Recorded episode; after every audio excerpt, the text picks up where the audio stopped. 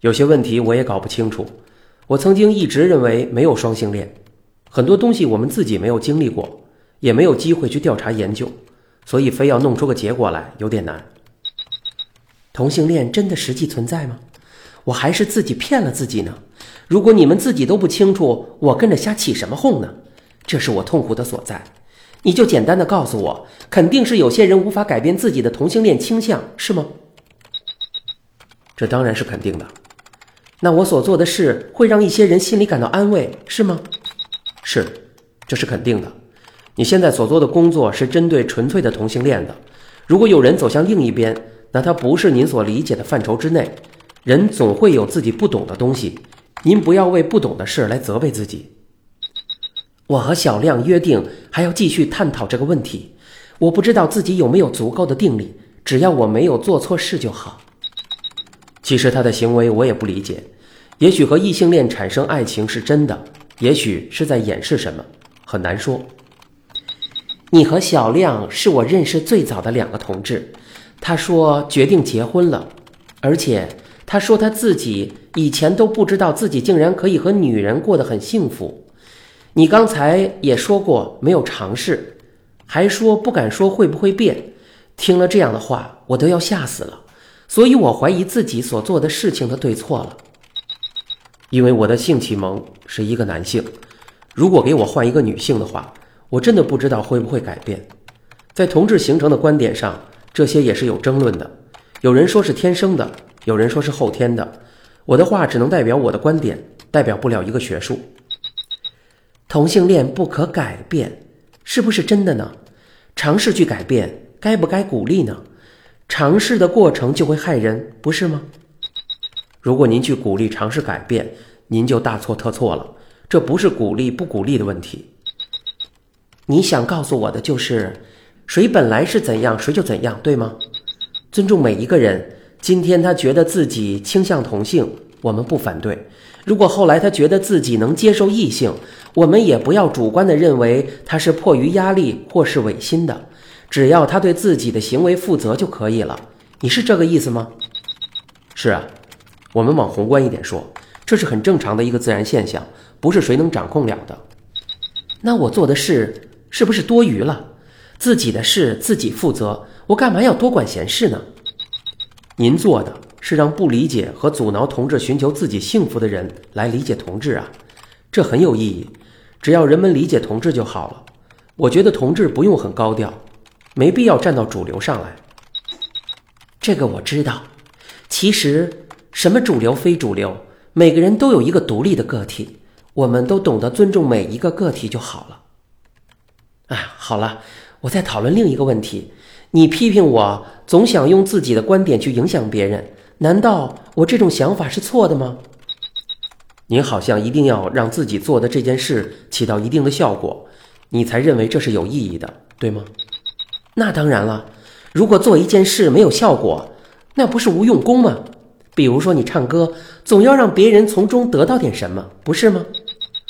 我唱歌倒不是这样，我只是认真唱了，很多的时候是唱给自己的，感动了自己就不用考虑别人，他们自然就会感动的。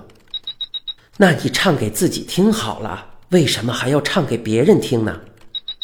唱给别人是我的工作。我们这一代人从小受的教育就是人人为我，我为人人，互相帮助，用自己的付出为别人造福。活在这个世上，一定要为别人做点什么，否则活着就没意义了。那么您认为我就没有为别人做事吗？你说你唱歌是为了自己呀，不是为了别人高兴或感动啊。我说的是主观上。我相信每一个做音乐的人，都是因为投入到了自己喜欢的音乐当中，才会有继续下的乐趣。你们年轻人的观点都是主观为自己，客观为别人。我今天的痛苦就是找不到支持自己的理由了。和你谈谈，我有些明白了。谢谢你。在和额尔敦聊完天，自己的那篇博文下面，同志博友们。纷纷谈了自己的看法，有这样一篇评论比较典型，他是这样写的：我觉得对任何事和任何人都要中肯的去看问题，客观的去看。我不觉得同志就一定是不归路，也不觉得那个孩子就一定是双性恋。坦白的说，我到现在也不明白双性恋是什么样。我只知道，人的感情是有一定改变的可能，或是说倾向性的。有句话说的很对，不是所有有同性经历的人就是同志。我也听说过，也见过很多同志，其实把自己的婚姻经营得很幸福，有的甚至比直男经营的还要幸福。我说的这种幸福是一种对方的满意度，就好像一个女人嫁给了一个同志，你觉得他是世界上最不幸的人，但他却明确地告诉你，他是最幸福的。这事你怎么看？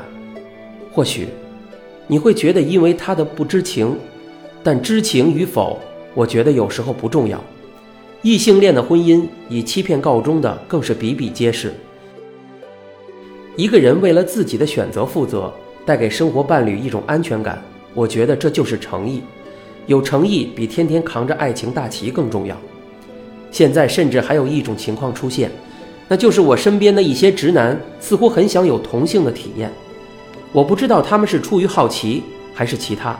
或许每个人的心里都有断臂山，但不见得所有的人都会去断臂，不见得最终都走上同志这条路。我并不欢迎那些彷徨的人成为同志中的一员，因为有的人，我觉得他们只是存在这种意识，不见得都要成为同志。很多人有了同性体验，幸福过，甜蜜过，曾认定自己是同志过，但结局呢？很多人更彷徨了。一方面，女人对他们不是洪水猛兽，甚至是可爱的一种概念；另一方面，他们又有着深深爱过的同性爱人。当世俗。或是他个人的一些想法占据了上风的时候，他很有可能会做出让别人认为很惊讶的选择。但这种事情，我有一点不觉得惊讶。我认识的博友里面，至少有三四个人过去都是直男谈女朋友，现在成了同志。他们早晚会走向婚姻，因为他们自己也认定。也有几个是结婚了的，就不再涉及同性领域了。对于他们，我们不能盲目去指责。也没有理由去认定他们是如何，我们是怎么样。我只是说，人本来就是个复杂的动物。已婚同志认定自己是同志的，也不见得都离婚，也不见得离婚都破裂都不幸。对于那些处在徘徊期中的人，我觉得他们还没有完全认定自己是同志的阶段，走回直男的生活，或是有的人就是喜欢两性徘徊的生活。我觉得。我虽然不见得能完全理解，但我能接受。既然存在，又有什么不能接受的呢？直男也有分很多种，性格不一，品味不同。那么同志也一样，而且只有同志的种类分得比直男更多，就像狮子、老虎还分很多种类呢。更何况高级动物的人类呢？没有不可能。这或许是联谊您进入我的博客里的最初感受。您不也曾经觉得我是个变来变去的人吗？记得您当初曾留言给我说，宪法还能修改呢。当时这句话留给我的印象很深，所以我们也要承认，一切与自己所想的不同情况、不同的人、不同的情感的存在。但是涟漪，您做的这份工作是有意义的，您不图私利，完全是基于您个人对这个群体的爱护所去辛苦的完成的。这是不需要您自我怀疑的，只是我们或许要用客观的角度方法去洞悉这个世界，洞悉这个丰富多彩的群体。我不认为人就非得同性恋或是异性恋，尽管我说不出来，但是我想还会有更多的情感模式存在的。就算是同志，那些明确认定自己身份的同志，他们面对这个身份的看法也不尽相同，而我的看法就是。没有看法。我并不觉得同志这个身份能让自己遭受什么，或是一定要承受什么。某些方面，人和人似乎又没有什么不同。社会给予任何一个人的压力都是存在的，都是相同的。其实直男也活得不轻松，他们上有老，下有小，又要努力工作，还要承担一家老小所有的负担。当然，或许因为同志是小众群体。他们遇到的问题和压力就更特殊、更边缘一些了。我从自己的经历总结出来的经验就是，人困惑到一定程度，也就不困惑了。我现在根本不觉得性取向问题没有什么好困惑的，也不觉得这有什么一定要拿出来分享的。说白了，感情取向或是性取向都仅仅是个人私生活的一部分而已。就像我喜欢看球，您喜欢听戏一样，很多事、很多人我们没有遇到，但并不等于它不存在。您只要理性、客观、中立地把同志当成一个普通的群体去看就可以了。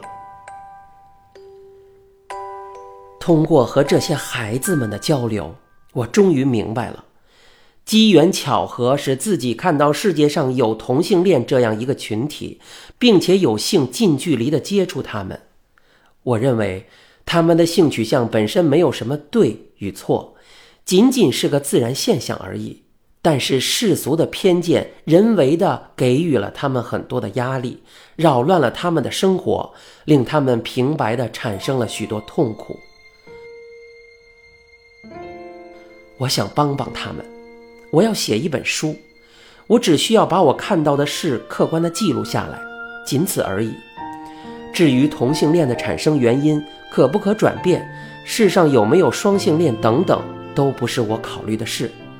我把自己见到的那些同志孩的真实情况说出来以后，如何判断是他人的事，影响别人或改变别人都不应该是我的目的，而且也不是我能力所及的。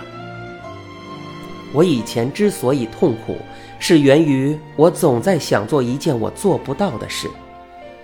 其实我要表达的，就是，在文明的社会，人与人之间应该互相理解。互相尊重，谁也不该干涉别人的隐私，即便亲生的父母也不可以。每个人彼此之间都相互尊重吧，这才是最重要的。故事已经接近尾声了，我们也迎来了一年一度的春节。那么，在小说人物当中，联谊是怎么过的呢？欢迎你继续收听由老偶原著、一辆松鼠改编并播讲的《我的那些同志孩儿》。